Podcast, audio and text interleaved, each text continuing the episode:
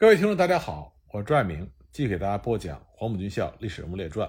我们接着来讲夏楚中将军。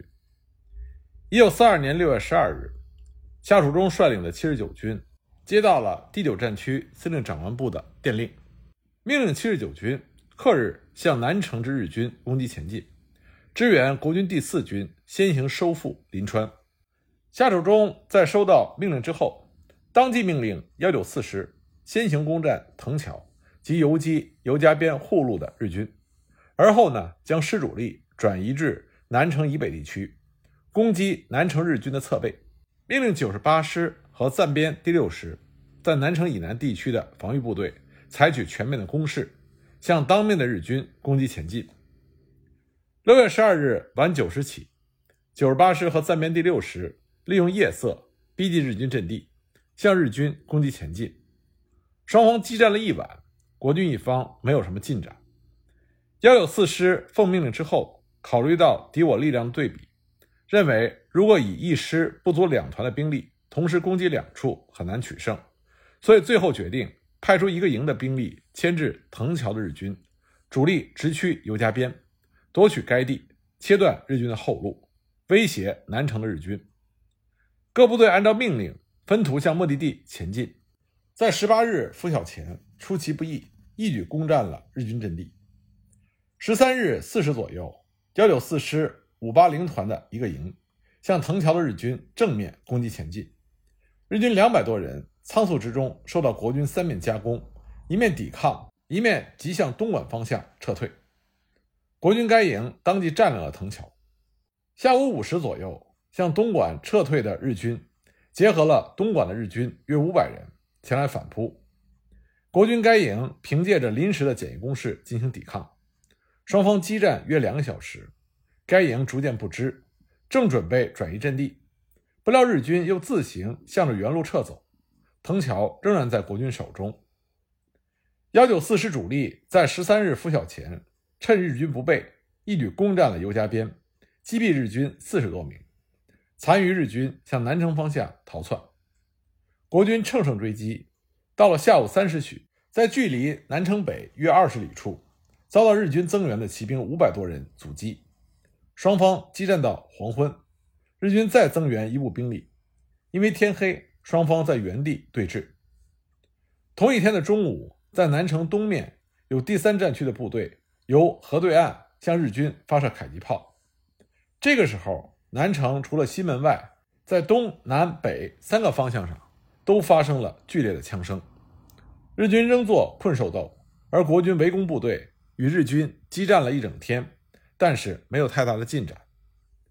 七月九日，日军因为给养发生了问题，兼之后路已经被国军切断，从上午七时起开始由南城分成两路向临川方向撤退，右路的日军大约一万多人沿着南林公路撤退，左路日军也是一万多人。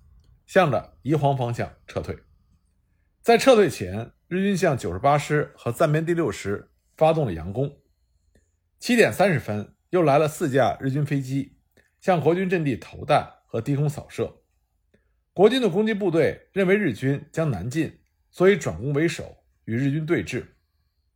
那么，沿着南林公路撤退的日军，先头部队分成左右侧卫纵队，掩护其中路主力撤退。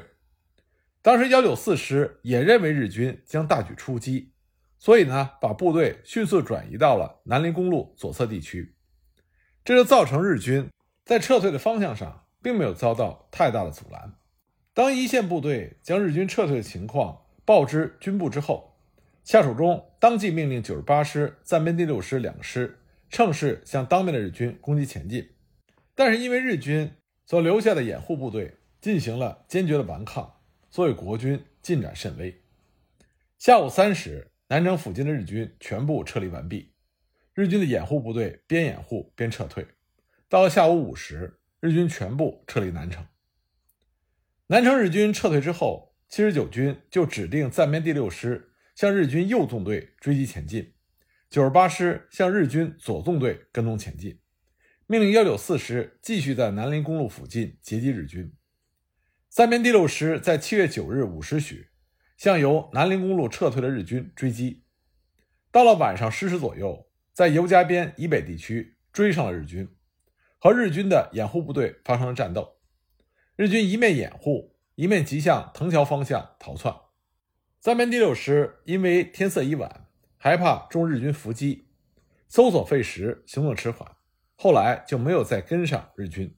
九十八师在同一天下午六时，在南城西门外集结出发，但是因为山道险峻，沿途派队搜索更加费时。到了第二天天黑，才到宜黄附近，而日军已经向崇仁方向撤退，一路之上都没有能够跟上日军。幺九四师在同一天，在尤家边以北到藤桥之间分成了两个截击队，不断的向日军伺机截击。第一次截击战毙日军一百多人，第二次截击战受到日军掩护部队的猛烈反击，没有获得太大的战果。第三次截击也是收效不大。那么，因为国军的后续部队没有跟上，所以幺九四师面对一万多的日军，后来也就停止了追击。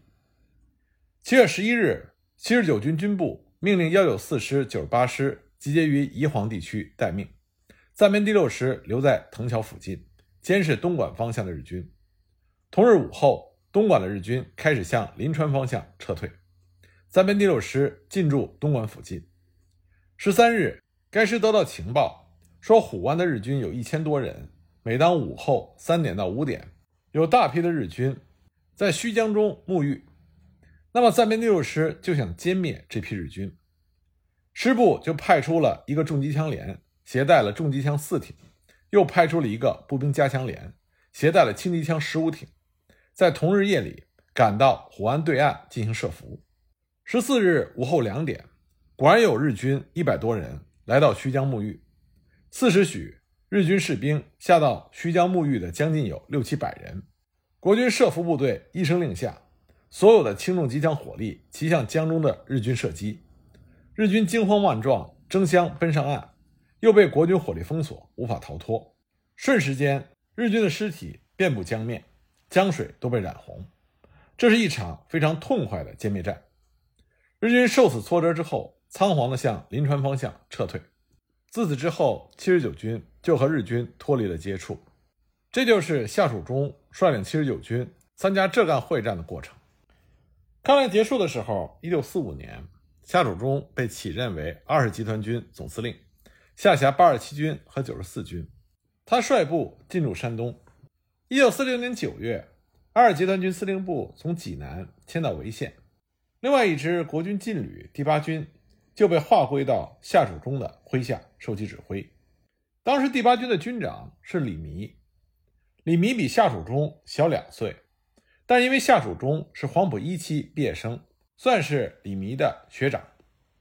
夏蜀中是一九三六年授的陆军中将，李弥呢是一九四五年升为中将军长，所以按照资历，夏蜀中是优于李弥。不过李弥并不买这位学长的账，表面上恭恭敬敬，心底里并不服气。那么夏蜀中自然对李弥也不待见。一九四七年七月中旬。华东野战军向南麻地区的国军发起进攻，李弥奉命率领由第八军改编的整编第八师赶到临曲，攻击华东野战军的后方，来策应南麻国军作战。七月下旬，李弥所部被华东野战军围困在临曲县城，李弥急电请求蒋介石、王耀武空投粮弹，并且发电报希望夏蜀中发兵救援。接着呢，他又给他的妻子龙惠玉。潍县城防司令周开成发去电报，那么夏楚中对于李弥的求援电置之不理。李弥的夫人龙惠玉接到电报的时候，已经是晚上九点多，他慌忙叫上司机去找夏楚中。可当他的车开到朝阳门，哨兵称戒严之后没有夏楚中的命令不能放行，龙和玉只能返回他的住所，然后打电话给夏公馆。夏楚中的妻子接电话。说夏楚中没有回来，龙和玉又把电话打到了夏楚中的办公室，值班员又说夏楚中回了公馆，龙和玉又打电话联系周开成，周开成称已经收到了李弥的电报，他们驱车再次去找夏楚中，这次他们见到了夏楚中，刚开始夏楚中并不同意派兵救援，龙惠玉是连哭带叫，周开成也坚决要带兵赴临渠。夏主忠是无可奈何，只好准许周开成带了少数步兵前往，但是一门炮也不许拉走。最终，李弥福大命大，总算是安全回来。但经此一事，他就和夏蜀中结下了死仇。那么，在几个月之后，也就是1947年10月份，蒋介石亲自在青岛主持胶东作战检讨会议。那么，在这次会议上，蒋介石的心情是很沉重的，因为一年以来，戴之奇、张灵甫、宋瑞珂这些少壮派的国军高级将领，先后要不是自杀，就是被俘。残酷的现实。让蒋介石不得不在这次军事检讨会议开幕的时候，首次承认了国共两支军队有着某些重大的差距。十月二十一日这一天，蒋介石甚至把解放军的三大纪律八项注意发给与会者认真学习。那么，在国军一系列的失利面前，李弥所参加的南麻和临渠两次战役的结果，蒋介石还是比较满意的。整编十一师和整八师的出色战绩。让蒋介石产生了些许的期望。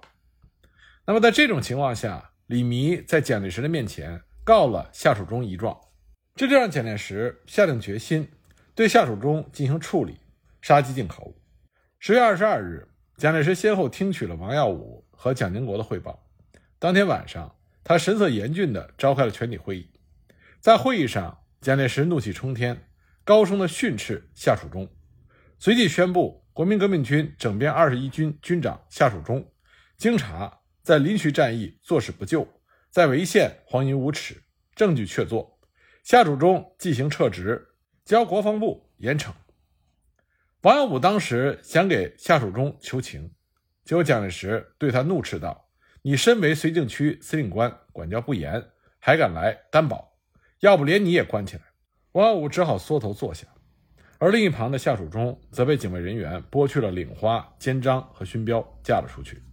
那么夏蜀中呢被免职，这只是做做样子，因为夏蜀中是陈诚的嫡系。那么有了陈诚的担保，对夏蜀中的处理只是雷声大雨点小而已。不过自此呢，夏蜀中就离开了军界，他在南京休养。当时他伤感时事，深感进退两难，所以就给自己曾经的老师何应钦。写了一封信，信中呢，他写了两句话：“将军旦绝妻儿泪，事乱难投其米书。”这两句话就反映出当时夏蜀中对于时局的悲观。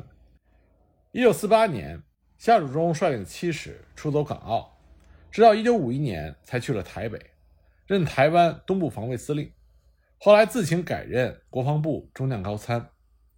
因为他家族庞大，入不敷出。他的夫人五十多岁，还到加拿大当保姆赚钱，为后代提供学费。夏蜀中一九六三年退役，递补为宜阳县国大代表。一九八八年十二月二十八日在台北去世。